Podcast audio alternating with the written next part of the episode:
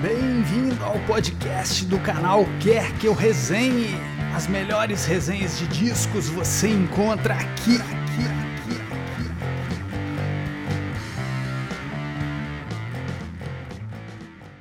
Olá pessoal, tudo bem? É, a resenha de hoje, ela é uma resenha aí em homenagem, né, a um, uma grande figura aí da música ambiente que nos deixou hoje, né? Que é o Harold Budd, um pianista que trabalhou com Brian Eno, com Cocteau Twins, é, tem uma discografia vasta, né? Vários discos aí como Lucha, é, Plateau of Mirrors, né? The Pearl, é, discos é, que para quem gosta de música ambiente são obrigatórios, né? Alguns deles estão sempre nas minhas playlists e então, para homenagear aí esse, esse artista aí que nos deixa, né? mais uma vítima aí do coronavírus, infelizmente, é, fiz essa resenha de um descasso dos Cocteau Twins, né? É um disco que ele consta na discografia dos Cocteau Twins, mas ele é atribuído aos integrantes da banda separadamente e ao Harold Budd, né? Que é esse disco aí, The Moon and the Melodies. É, o contexto desse disco é o seguinte: era uma, vamos voltar para o ano de 1984. Os Cocteau Twins tinham lançado o disco Treasure, Treasure, que é considerado até hoje como a obra-prima da banda. Né? Qualquer dia aí, ou eu ou alguém do canal quer que eu resenhe, vai resenhar esse disco com certeza. É, foi, um disco que, foi um disco que me permitiu descobrir a banda, né? É um descasso. E entre 84 e 1985, é, o Cocteau Twins ficou muito, né, a rotina deles mudou muito, porque o Treasure ele realmente estourou. Foi o primeiro disco assim que a banda realmente consegue impor de certa maneira o som que eles queriam desde o início. E aí eles começam a excursionar por vários países, eles vivem dias meio de Beatles no Japão, com fãs seguindo eles e tal. E eles lançam três EPs excelentes, né? Inclusive, como diz o nosso grande amigo, nosso grande amigo o Breno Nogueira, né? Que, que também está fazendo resenhas aí pro canal. O Breno diz que os Cocteau Twins sejam um raro caso de banda, que os EPs talvez sejam melhores do que os discos de carreira, né? E de fato, eles têm EPs geniais e entre 84 e 85 eles lançaram três EPs. Poderia ter sido um disco de carreira, mas enfim. É, eles só foram lançar um disco mesmo depois do Treasure, né, expectativa muito grande. Foram lançar em 1986, né, dois anos depois do Treasure, que eles lançaram Victoria Land. Esse disco, ele só tem o Robin Guthrie e a Elizabeth Fraser, né? Nessa foto aqui dá para ver os três integrantes da banda, né? Aqui o Robin Guthrie, guitarrista, Elizabeth Fraser, vocalista, e o Simon Raymond, que é um multi-instrumentista que entrou quando a banda já estava uh, ah, em andamento, mas os, os, dois aqui são os membros fundadores, né? É, e esse disco contou só com os dois, porque o Simon Raymond estava envolvido com a banda This Mortal Coil, que é uma outra banda da mesma gravadora deles, né, a 4AD. É, e aí a dupla lançou esse disco muito introspectivo, não tinha baterias, né?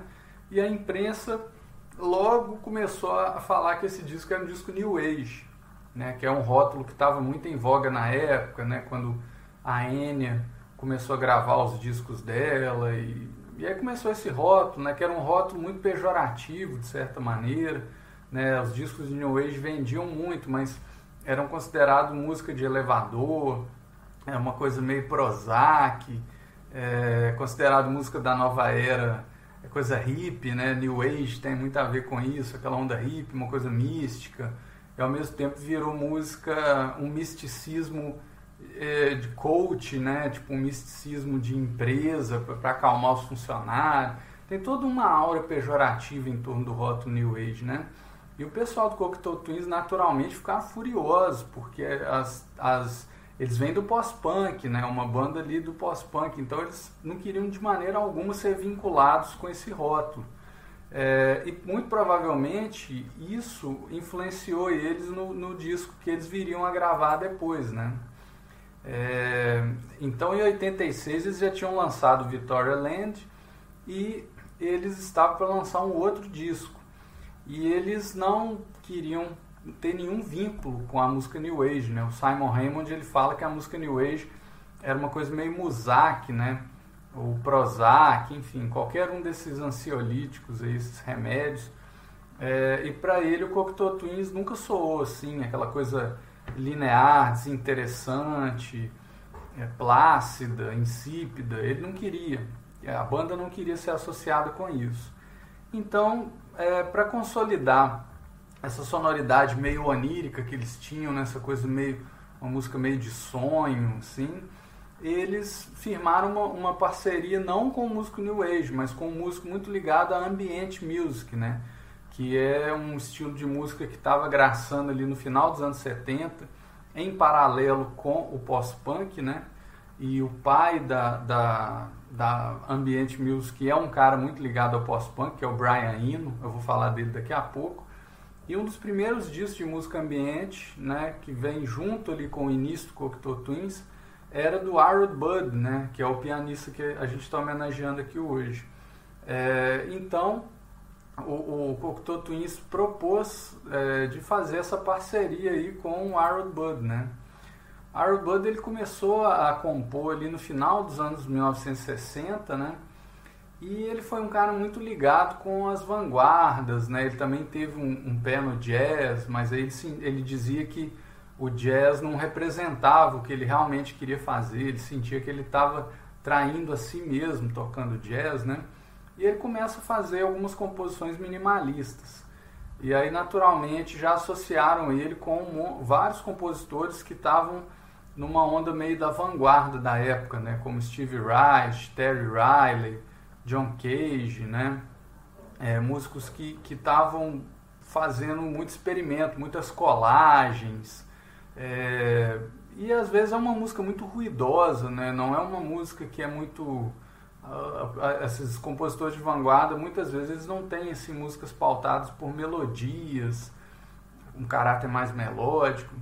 E o Harold Budd ele começa a ter muita influência da música medieval e renascentista. Então ele começa a colocar alguns padrões na música dele é, com um pé ainda no minimalismo, porém com algumas influências mais melódicas e antigas, né? E aí o pessoal da vanguarda, que tinha aquela música tonal, eles rompem com o Bud, né? O Bud fica meio sem turma, assim, não tem nenhuma turma ali por trás dele, ele fica meio solitário e ele queria gravar e ele não conseguia nenhuma gravadora que entendesse o que ele realmente queria fazer, né? Ele ficou uma figura meio deslocada. Só que o Brian Eno, ele tinha saído do, do Roxy Music e começou já a gravar alguns discos de ambient music, né? Ele, ele dá início, o Brian Eno, ele dá início a esse estilo, basicamente, né? Quando ele faz aquele disco Música para Aeroportos, né? Music from, Air, from Airports. É, aqui tem uma foto do Harold Budd com o Brian Eno o Brian produz o primeiro disco do, do Harold Budd, que eu vou falar dele daqui a pouco, e trabalha com o Budd em outros, dois, em outro, três, outros três discos. Né? É, um deles eu coloquei a capa aqui, um pedacinho da capa, que é o The Pearl, que é o meu preferido dos, das parcerias deles. Né? E é, o Harold Budd se muda para a Inglaterra em 1986, então quando ele se muda, ele acaba indo trabalhar com os Cocteau Twins. Né? E aí eles fazem um disco chamado The Moon and the Melodies. Na verdade, esse disco ele é acreditado aos, aos, aos, aos quatro figuras que tocam no disco, né? Robin Guthrie, Liz Fraser, Simon Raymond, os três do Cocteau Twins e o Harold Budd. Então esse disco não é acreditado ao, ao acho que eu, eu, não sei se eu coloquei a capa dele aqui. Eu coloquei um pedacinho da capa aqui nessa imagem inicial, né? é, o disco é creditado aos quatro e não aos Cocteau Twins, mas ele consta hoje em dia na discografia dos Cocteau Twins, né? Algumas faixas soam como Cocteau Twins puros, assim, né? O Harold Budd, em muitas faixas, ele, ele você escuta o piano dele, mas é uma coisa mais incidental, tá mais no fundo ali. Mas tem algumas faixas desse disco que o Harold Budd é a figura principal e é como se o Cocteau Twins fosse uma banda de apoio dele. Então o disco varia. Metade é mais pro Harold Bud e outra metade para os Cocteau Twins, né? Mas você escuta os quatro tocando em todas as músicas e né, a Liz Fraser não canta em todas as músicas, mas você tem a presença dos outros integrantes da banda ali, né? É, e, e, nesse disco o Simon Raymond, que é essa figura aqui, que ele estava tocando com o Dismortal Coil, ele também fez umas, umas contribuições com uma banda chamada Diff Just, não sei se é essa a pronúncia, né? escreve Diff Jus. É, ele volta para a banda. Ele não tocou no Victoria Land, ele volta nesse disco, né? E esse disco ele cristaliza o, o, o, estilo lírico da Liz Fraser, que eu chamo de famigerado estilo lírico dela, né? Que ela canta letras que não possuem um significado muito evidente, né? São letras que muitas vezes parecem ininteligíveis, é, não tem sentido, né? São letras realmente oníricas. Você procura resenhas desse disco, tem fãs que não estão acostumados com o estilo do Cocteau Twins, então eles falavam, ah, mas esse disco você não entende nada que está sendo cantado, as letras são sem sentido, eu não consigo me conectar, né? E os fãs de carteirinha acham isso mó barato, falam, pô, isso é que é a magia da, da banda, parece uma música de sonho, né? Então ela consolida um pouco esse estilo nesse disco e posteriormente a própria Liz Fraser ficaria muito entediada quando diriam que ela não faz letras, né? E em futuros lançamentos do Cocteau Twins eles começam a colocar legenda nos clipes para as pessoas verem que eles faziam letra de vez em quando, né? mas não sempre. É, esse disco, o The Moon and the Melodies, ele soa como se fosse a trilha sonora de um filme do David Lynch. Ele parece uma trilha sonora de um sonho, né? Eu, eu coloco essa pergunta. Imagine se fosse possível inserir uma trilha sonora em um sonho. É isso que o disco parece. Assim. Se a gente for fazer uma, uma rápida descrição do disco seria, seria isso aí, um aforismo assim, que resumisse o disco. E de fato, a ideia inicial dos quatro né, era fazer uma trilha sonora de um documentário para televisão. Só que eles, eles viram que o disco estava ganhando vida própria. Ele, ele não parecia com uma trilha. Algumas das músicas elas eram muito autônomas, né? Então eles falaram, não, deixa de lado essa ideia de trilha e vamos fazer um disco mesmo, né? Então The Moon and the Melodies é um disco. Né?